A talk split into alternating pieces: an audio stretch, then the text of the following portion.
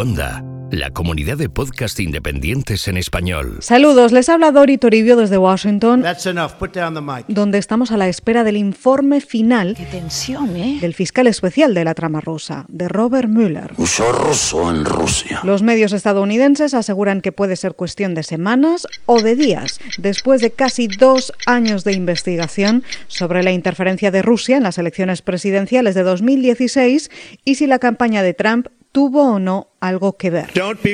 Por eso es el momento de hacer memoria. Uy, que ya casi ni me acuerdo. Todo en la semana número 109 de Donald Trump en la Casa Blanca. Los hilos de Washington. Con Dori Toribio. Robert Mueller fue nombrado como fiscal especial de la investigación de la trama rusa el 17 de mayo de 2017 por el entonces número 2 del Departamento de Justicia, Rod Rosenstein. Escogió a Mueller, antiguo director del FBI durante más de una década y figura muy respetada aquí en Washington, para liderar la investigación de manera independiente y por interés público, decretó. I'm Scott Pelley at the White House. Moments ago, the Department of Justice announced it is appointing a special independent counsel. Former FBI Director Robert Mueller to head up the investigation into Russian meddling in the election and any possible collusion with members of the Trump administration. Esto ocurrió después de que el entonces fiscal general de Estados Unidos, Jeff Sessions, se hubiera tenido que apartar de la investigación por conflicto de intereses, porque él fue parte de la campaña de Trump que se estaba investigando, y solo días después de que el presidente Trump despidiera fulminantemente a quien hasta el momento había estado al frente de la investigación, al director del FBI, James Comey. An historic shakeup in Washington, echoing across the nation. President Trump firing FBI Director James Comey, citing his mishandling of the investigation into Hillary Clinton's emails. But stirring criticism and questions about the FBI's investigation into the Trump campaign's alleged ties with Russia. El FBI llevaba investigando la interferencia de Rusia desde el verano de 2016, desde la campaña electoral, poco después de que los servidores del Partido Demócrata y la campaña de Hillary Clinton fueran hackeados y diferentes tandas de correos publicadas por Wikileaks. Fue a final de año, a final de ese 2016, después de las elecciones, cuando las agencias de inteligencia estadounidenses concluyeron que Moscú había lanzado una campaña de hackeos y propaganda en redes para interferir en las elecciones. Y seis meses después, Müller se puso al frente de la llamada trama rusa, con un objetivo, saber si la campaña de Donald Trump había sabido algo de aquella interferencia rusa y si participó o no, de manera directa o indirecta. There was absolutely no collusion. Everybody knows it. It's a Democrat hoax that was brought up as an excuse for losing an election. Algo que el presidente Trump ha negado desde el principio de los tiempos. No collusion. No hubo conspiración de ningún tipo, asegura. Él ganó las elecciones porque su campaña fue mejor, dice, y los demócratas no supieron asumirlo. Esto es todo una pataleta política y una caza de brujas, reitera. It's a disgraceful situation. It's a total witch hunt. I've been saying it for a long time. I've wanted to keep it down. We've given esto es lo que el presidente ha repetido cada vez que hemos sabido algún mínimo detalle de cómo va la investigación de Mueller, que es clasificada, como saben, pero que en estos dos años ya ha resultado en una treintena de imputaciones, penas de cárcel, multas y una avalancha de filtraciones. Vamos por partes. Primero, lo que sabemos. Van ya casi 40 personas y organizaciones imputadas. We have some major breaking news in the Mueller investigation. Let's get right to it. Sarah Murray now joining us by phone. Sarah, tell us exactly what just happened. Uh, we are learning um, that Roger Stone, who is President Trump's longtime political advisor was arrested at his home in Fort Lauderdale this morning. El último, más recientemente, el asesor y aliado de Trump desde hace décadas, Roger Stone. Después de dos años que han sido así, como escuchan, de Breaking News en Breaking News. Con él son ocho personas imputadas de la campaña, el entorno o el gobierno de Donald Trump, más 13 ciudadanos rusos, 12 oficiales de inteligencia rusa, tres compañías rusas y otras dos personas relacionadas con la interferencia electoral, con delitos de robo de identidad o falso testimonio. Well, the judge, the judge has just pronounced sentence for Alex Vanderswan for lying to the special counsel.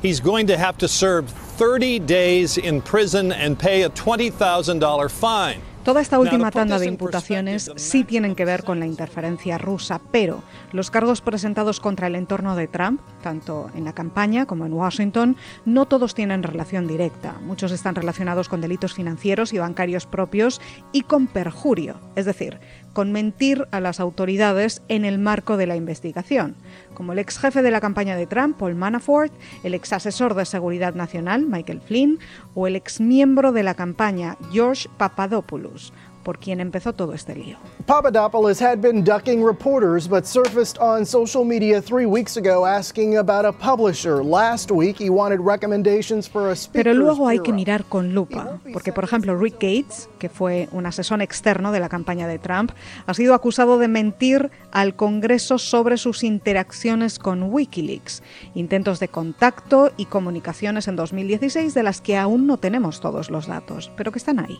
con un patrón que se repite. Mentiras en los interrogatorios e intimidación a otros testigos para que mientan en sus interrogatorios. We have some breaking news in the case involving Michael Cohen in New York. It's like a Saturday Night Live skit where the president's former fixer is entering a guilty plea. I'm joined now by CNN's uh, Kara Scannell, who, who was inside the courtroom. Uh, Mismo patrón que cumplió el ex abogado personal y fixer de Donald Trump durante décadas, Michael Cohen, uno de los que peor tienen las cosas en este momento. Cohen va a entrar en la cárcel en mayo para cumplir una condena de tres años por fraude bancario, evasión fiscal, falso testimonio y violación de la ley electoral. Los primeros son asuntos suyos, los últimos, según Cohen dijo ante el juez, por orden del presidente de Estados Unidos. He directed me, as I said in my allocution, and I said as well in the plea. He directed me to make the payments. He directed me to become involved in these matters. Cohen, por un lado, se ha declarado culpable de efectuar pagos de silencio días antes de las elecciones a las mujeres que supuestamente mantuvieron affairs con Trump, la exmodelo de Playboy, Karen McDougal, y la actriz porno Stormy Daniels, que violaron la ley de financiación electoral. Además, Cohen se declaró culpable de mentir bajo juramento al Congreso y al FBI sobre los contactos de Trump con Rusia sobre un ciudadano ruso que buscaba sinergias políticas con la campaña en 2016 y sobre los negocios con Moscú de la organización Trump, que siempre negaron y que ahora Cohen admite que duraron más de lo que admitieron al principio. Duraron hasta bien entrada la campaña de 2016. This as the president blasts the Russian investigation calling it quote a witch hunt. Amid reports, the special counsel is examining whether he obstructed justice. Our senior Esto es lo que sabemos según los documentos judiciales, cargos y sentencias que se han hecho públicos hasta ahora. Pero hay mucho que no sabemos. Mueller tiene poder para abordar cualquier asunto que salga en relación directa con la investigación de la trama rusa. Y hay quienes aseguran que esto ha expandido la investigación hasta posibles delitos de obstrucción a la justicia del presidente, cuando despidió a Comey, por ejemplo, o cuando critica la investigación con sus tweets, o cuando sus declaraciones se contradicen públicamente, como cuando negó que nunca hubiera pagos de silencio a mujeres y después se comprobaron.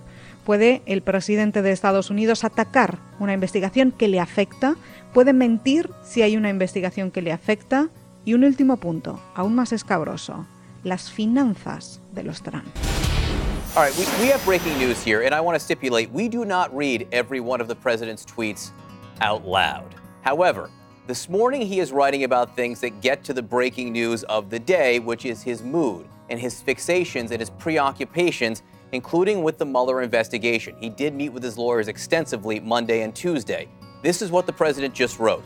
The inner workings of the Mueller investigations are a total mess. They have found no collusion and have gone absolutely Pero todo esto entra dentro de lo mucho que no sabemos. Hay informaciones que hemos conocido porque se han filtrado a los medios.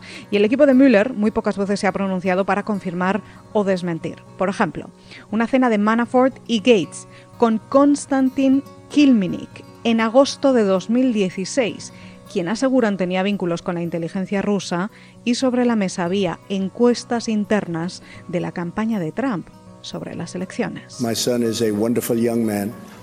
He took a meeting with a Russian lawyer. Most people would have taken that meeting. To refresh memories, the meeting, June 9, 2016, Trump Tower in New York, blocks from here. It involved Donald Trump Jr., DJ TJ, Jared Kushner, Paul Manafort, and several Russians, including a lawyer linked to the Kremlin. O la famosa reunión en la Torre Trump en junio de 2016, organizada por el hijo del entonces candidato, Donald Trump Jr., con una abogada rusa con supuestos vínculos con el Kremlin, que había ofrecido trapos sucios sobre Hillary Clinton, como oferta de ayuda electoral. Una curiosidad, Don Jr. es uno de los pocos que no ha sido contactado por Mueller, porque es inocente, quizás, o porque los fiscales federales rara vez entrevistan a objetivos de una investigación, quizás. Mr. President, should the Mueller report be released while you're abroad next week? That'll be totally up to the new Attorney General. He's a tremendous man, a tremendous uh, person who really respects this country and respects the Justice Department. So that'll be totally up to him.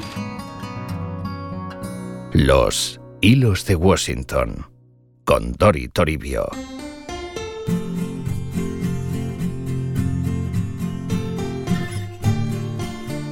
Y ese es el problema. Como aquí siempre se dice, el problema de las investigaciones es que uno sabe dónde empiezan, pero nunca por dónde acaban. ¿Quién sabe? Y Mueller tiene un equipo, que sepamos, de 17 fiscales federales.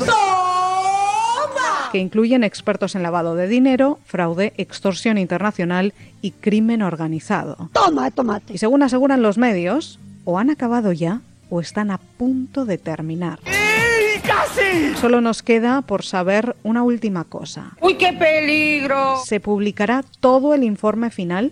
¿Lo veremos? ¿Lo veremos por partes? Esa es la cuestión. Bueno, esto ahora queda en manos del recién nombrado fiscal general, William Barr, ¿Quién es ese hombre? que ha asumido el cargo después de que Trump despidiera al anterior jefe del Departamento de Justicia, a Jeff Sessions. Ah, ah, vale. Las encuestas dicen que el 80% de las estadounidenses quieren ver los resultados. Pero esto está en manos de Barr y de la Casa Blanca y del Congreso. Porque recuerden que en esta ciudad hay pocas cosas que no se filtren. ¿Pero qué me estás contando? Y seguro que este es un factor que están teniendo en cuenta Pues muy bien. y que contaremos aquí, en los hilos de Washington. Qué guapa, qué maja. Hasta entonces, que tengan ustedes una excelente semana. Descubre nuevos podcasts en cuonda.com, la comunidad de podcast independientes en español.